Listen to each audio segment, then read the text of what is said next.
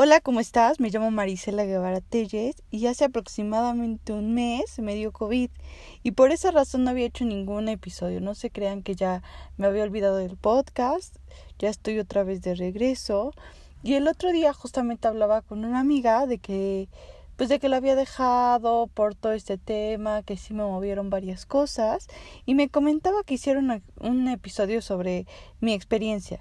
La verdad fue algo que estuve pensando si hacerlo o no. Y la verdad para, mm, para empezar a hablar de COVID, creo que tendría que hablar desde mucho antes de que me diera. Y también otra de las razones por las que no quería hacerlo es porque me pareció un poco narcisista hablar de mi versión del COVID, cuando todos estamos viviendo el COVID, literal todo el mundo. Sin embargo, me parece que es una buena forma de acercarnos. Y soy una firme creyente de que el hablarlo es terapéutico. El saber que no soy la única o el único que lo siente o que lo vive. Y así poder acompañarnos en esta novedad. Porque es lo que es, o sea, es una novedad, a todos nos agarró como, como en curva. Y es que el no hablar del COVID sería como negar una realidad. Y no podemos hablar de depresión, de ansiedad o de cualquier otra cosa fingiendo que esto no existe, porque está y nos está estorbando. Sin embargo, creo que vale la pena en general. Creo que muchos de nosotros nos hemos sentido desorientados, nos ha traído mucha incertidumbre y en términos de incertidumbre, alguna vez una psicóloga me dijo que es el peor estado en el que el ser humano puede estar. Por poner un ejemplo, cuando alguien se te muere duele horrible, no sabes si es real o es mentira, no sabes cuándo se va a acabar el dolor, pero si lo comparamos con que alguien esté perdido, por así decirlo, es inacabable, porque hay un sinfín de posibilidades y de ninguna de ellas tenemos respuesta. No sabemos si está vivo, si está muerto, si se fue, si va a regresar o cómo va a regresar. Y así nos trae el, COVID, con una incertidumbre cañona. No sabemos cuándo te va a dar, cómo te va a dar, si la libra, si le da a tu familia. Y esa es una de las razones por las que no quería hacerlo. Porque mucha gente está perdiendo seres queridos a su alrededor por este mugroso virus que ya nos tiene hartos, que me parece interminable y que está fuera de control creo que también un tema de lo que podemos hablar es la impotencia, la impotencia que nos ha traído este, este virus. ¿Y quién lidia bien con el tema de la impotencia? Es un estado horrible. Nos está estorbando demasiado nuestra vida cotidiana. Como la solíamos conocer, o sea, ya, ya como vivíamos antes ya no existe. Y no sabemos si en algún momento va a regresar. Pero mira, ya se puso de foto esta y les quería contar un poco de, de mi postura. Creo que mi postura fue fatalista desde el inicio. Ahora no sé si la podría llamar fatalista porque es muy realista. Hay muchos muertos, hay muchos casos, hay todavía muchos contagios. Y entonces, como inicié con esta postura, fue muy fácil para mí caer en terror, en ansiedad, en depresión, en miedo, en pensamientos fatalistas, en imaginarme cien mil escenarios catastróficos. Hubo días en, el, en los que recuerdo que iba camino al trabajo pensando en que le pudiera pasar a mis papás, a mis hermanos, a mis suegros, a mi hijo y sentirme sobrepasada por la situación, sentirme demasiado abrumada. Me tocaba en ese entonces ir a unas oficinas eh, más o menos como cada 15 días, a veces una vez por semana. Y más o menos yo, veía como a la gente como muy relajada, con toda la capacidad de, trabajadores, como que les valía. Y por ahí por julio hubo 108 infectados de los 113 trabajadores. Entonces sí fue como, como oh por Dios, yo estoy yendo ahí, voy cada semana, no vaya a ser que yo estoy contagiada. Y justamente en ese entonces trabajaba en una clínica de adicciones. Y en esta clínica de adicciones, para abrirla, la llave estaba como, como chafa, no servía, ¿no? Entonces En una de esas me ayudó uno de mantenimiento y justo ese día le dijeron que tenía COVID. Resulta que su mamá tenía una funeraria y bueno, había convivido con cien mil casos de COVID y para mí eso fue atormentante. Sobre todo porque estaba como, como en el inicio, ¿no? Como no sabías qué tan, qué tan accesible puede ser para ti el contagiarte de COVID. Entonces, como igual por esas fechas me cambiaron a otro trabajo y justo cuando llegué estábamos solo cuatro personas porque resulta que todos los demás estaban contagiados, los otros 60 estaban contagiados y habíamos cuatro personas. De estas cuatro personas estaba una chica de intendencia, yo, otro doctor que que él ya sabes con, tenía como una máscara, una máscara muy impresionante como de guerra, sus, sus gogles, no sé cómo se llaman, y bueno, traía todo tipo de protección. Y otro, otro que no recuerdo quién era, la verdad, en este momento. Pero estando aquí eh, trabajando en Silent Hill o en Walking Dead, porque así me sentía, todo el hospital súper oscuro, nada de gente, yo decía, bueno, ay no, o sea, sí son momentos en los que te sientes sobrepasado. Y pasan como dos semanas y resulta que este doctor que se super cuidaba, que se super... Bueno, los pacientes ya sabes, Susana distancia cañón hasta el otro lado del consultorio y está contagiando. Entonces en ese momento dije, no, bueno, si este doctor le está pasando esto, ¿qué me espera a mí? ¿Qué me espera a mí que estoy actuando de una manera medio relajada. Digo, si uso toda la vida he usado cubrebocas, de repente la careta, pero sí es agotador estar todo el tiempo cargando esto, ¿no? Me metí al baño y me puse a llorar. ¿Qué haces? O sea, ¿qué haces hasta esta hasta, hasta este nivel de impotencia, ¿no?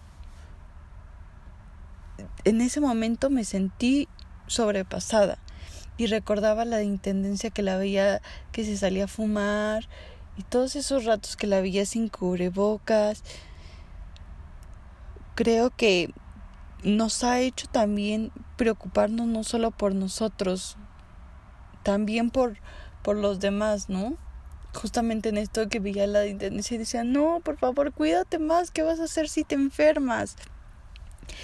Bueno, este podcast no es para meter miedo ni, ni mucho nada, sé que no lo parece, pero para acabar un poco bonita la historia de este doctor, resulta que su esposa fue lo que la contagió. A mí, al saber que fue su esposa, me tranquilizó mucho. Dije, bueno, no fue que no se cuidó bien, fue que es imposible cuidarse demasiado con, pues, con tu familia, ¿no? Con, con los que vives, con los que convives todo el tiempo, con el que duermes en este caso.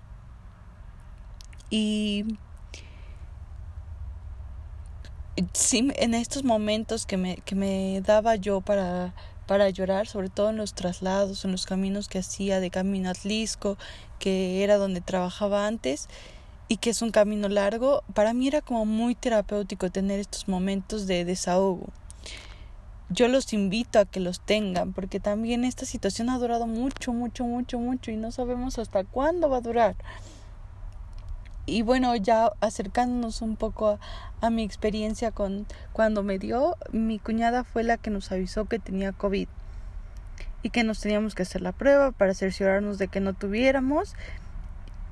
Y justamente por esos días me invitaron a dar una plática y cuando llego a dar la plática,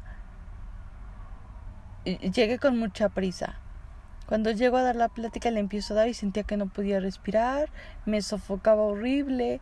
Bueno, mi plática duró cinco minutos. Me dio mucha pena, hacía mucho el esfuerzo de seguir dándola, pero no podía respirar. Si no podía respirar, mucho menos dar la plática. Entonces, pues en ese momento le hablé a mi esposo y le dije, me siento mal. No, mira, ¿sabes qué? Como en este modo de tranquilizarme y bajarme la paranoia, seguro fue porque traías el cubrebocas y porque llegaste corriendo. Yo dije, bueno, no es normal que a mis 31 años me sienta así. Está bien, no hago mucho ejercicio, no me cuido tanto, intento ser balanceada. Pero dije, no puedo estar así. Bueno, al día siguiente fui igual a unas oficinas Subí las escaleras y en el momento de hablar con la secretaria ya no podía hablar, ya me faltaba el aire y en ese momento le hablé a mi esposo y le dije, ¿sabes qué? Quiero irme a hacer la prueba. Ya no hay más, me siento, no me siento mal, pero sí me están sucediendo estas cosas que, que me parecen muy extrañas. Me fui a hacer la prueba y a los dos días me dan resultados y resulta que soy positivo, mi esposo salió negativo y a mi hijo por la edad no se lo hicimos. Entonces es como entrar en un dilema de ahora qué hacemos, ahora qué prosigue, porque seguramente yo sí te contagié en el caso de mi esposo, porque mi esposo sí se sentía mal, pero seguía saliendo negativo. Entonces nos separamos, a dónde te vas, con quién se queda el bebé, qué hacemos. Luego, luego fuimos con el neumólogo.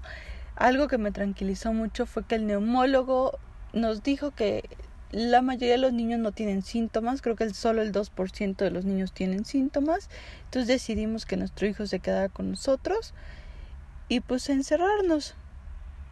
Em, creo que este encierro muchas personas lo han vivido con mucha dificultad. En mi caso creo que es difícil el dejarse sentir mal con un niño que tiene año y medio y que estaba como si nada. La verdad, él, bueno, ni una gripita y echando el relajo y súper feliz de tenernos a los dos en casa. Y bueno, no puedes negarte a jugar o no puedes negarte a cuidarlo. Eh, también en este tema de que estás ahí, que estás como conviviendo todo el tiempo, bueno, creo que me la pasé mi tiempo de encierro lavando trastes. sí, sí me pasaba que en las noches tenía esta dificultad de respirar y yo soy mucho como de sueños. Todavía hasta la fecha, como entre sueños, tengo mucho esta preocupación de, de si me llega a faltar el aire. Como mis pulmones, la verdad es que no los siento iguales.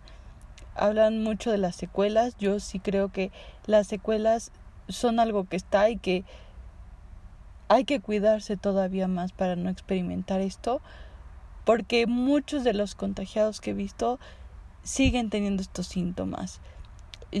Yo ya pasando el tiempo me mareaba, me daba vértigo. Entonces son cosas que yo sentía, pero como que las ignoraba hasta que hablé con un médico y me dijo, no, son secuelas de eso. Dije, ah, bueno, por lo menos tengo una explicación de dónde viene, ¿no? Y al salir mi tema fue que al estar encerrado y al convivir solamente con mi esposo y con mi hijo, sí me costó trabajo el volver a socializarme. Noté con menos tolerancia hacia los demás, eh, más irritable a los comentarios que hacían. Me, me costaba como más trabajo acoplarme, a relacionarme. Y creo que también algo que ha experimentado la gente que, que le, da, que le ha dado COVID es la vergüenza. En lo personal no tuve tanto vergüenza de, tenerlo, pero sí de, de decirle a las personas que estuvieron conmigo como cuídate, chécate, está, estate pendiente. Y en este tema no voy a dar conclusión, porque este tema no ha concluido, este tema sigue y, ha cambiado mucho la forma en la que lo estamos viviendo. En la, la verdad es que a mí en mi caso me siento mucho más tranquila de que ya me dio, de que sé cómo me dio. Obviamente me sigo cuidando porque te puede volver a dar, pero pero sí era mucha, mm, para mí mucho la incertidumbre. Creo que son muchos, muchos temas que se pueden tocar en relación al COVID, porque hay muchas emociones relacionadas en torno a esto. Yo me gustaría que ustedes me compartieran cómo se sienten con, con todo este tema del COVID, cómo lo han vivido. Justamente hablaba hace ratito con un señor y me decía que no ha tenido trabajo, que se está divorciando, que ya no toleraba a su esposa por todo este tema, que le han movido muchas cosas. Creo que todos estamos así, estamos muy movidos y creo que lo que necesitamos en este momento es acompañarnos. Te agradezco mucho por haberme escuchado. Ya sabes, me encuentras en las redes, estoy en Facebook, Instagram, búscame como SIC Marisela Guevara Telles y recuerda, brilla y haz brillar.